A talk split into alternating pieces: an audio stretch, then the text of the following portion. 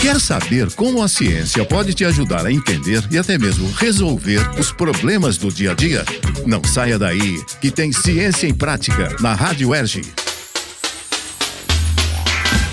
Nós recebemos uma mensagem do ouvinte Carlos, morador da Taquara. Qual a sua dúvida, Carlos? Oi, meu nome é Carlos e eu sou da Taquara. Eu precisei comprar um antibiótico para minha filha, mas estava um preço absurdo. Não consegui comprar. Por que alguns remédios são tão caros em nosso país? Quem esclarece a sua dúvida é o professor Cid Manso de Melo Viana, do Instituto de Medicina Social Ézio Cordeiro. Então, Carlos, de acordo com o especialista, o somatório dos impostos federais, estaduais e das farmácias faz com que os medicamentos sejam tão caros no Brasil. Segundo o Ministério da Saúde, saúde, os pacientes que sofrem com doenças raras são os mais atingidos por esse problema. Mesmo com o tratamento sendo feito nas unidades de atenção básica do Sistema Único de Saúde, o SUS, a escassez de alguns remédios devido às implicações burocráticas e principalmente seus valores dificulta o acesso de pacientes às medicações. Pelas regras do SUS, a aquisição das substâncias é dividida entre a União, os estados e os municípios, para que não haja uma centralização de preços e compras.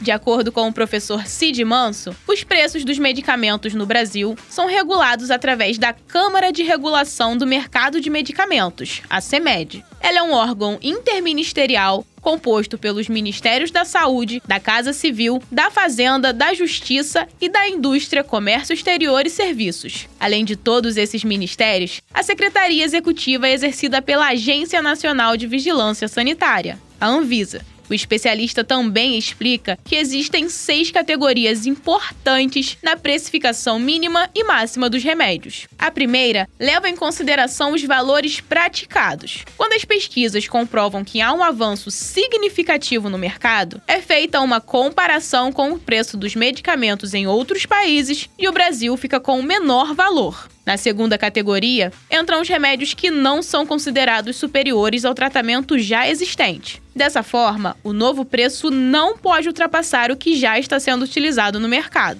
A terceira é quando a empresa lança uma nova apresentação do produto com quantidade diferente de comprimidos. E nesse caso, o lançamento não pode custar mais que o anterior. Na quarta categoria, assim como na terceira, a inovação está apenas na apresentação do medicamento. E aqui a CEMED faz uma média dos preços vigentes e o maior preço desse novo produto deve ser menor que a média obtida. Na quinta, é quando a empresa faz uma nova fórmula de um produto com uma molécula que já está presente no mercado. Por exemplo, um laboratório associa dois remédios e o preço desse novo produto não pode ser maior que a soma dos anteriores. Por fim, na última categoria, estão os medicamentos genéricos, que precisam ter um valor 30% menor que o remédio de referência. O professor Cid Manso, do Instituto de Medicina Social, ressalta que os impostos fazem com que os medicamentos no Brasil fiquem cerca de 42% mais caros em comparação a outros países. Na esfera federal, as alíquotas de PIS e COFINS somadas chegam a 12%. Já na esfera estadual, o ICMS varia de acordo com o estado, chegando a 20% no Rio de Janeiro e 18% em São Paulo. Então, Carlos, o valor final dos remédios que compramos nas farmácias estão atravessados por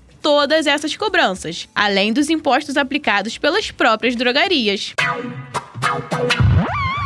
E se você, ouvinte, também quiser saber como a ciência pode explicar ou resolver algum problema no seu dia a dia, mande sua pergunta gravada para nós pelo e-mail radioerg.gmail.com e não deixe de incluir seu nome e seu bairro.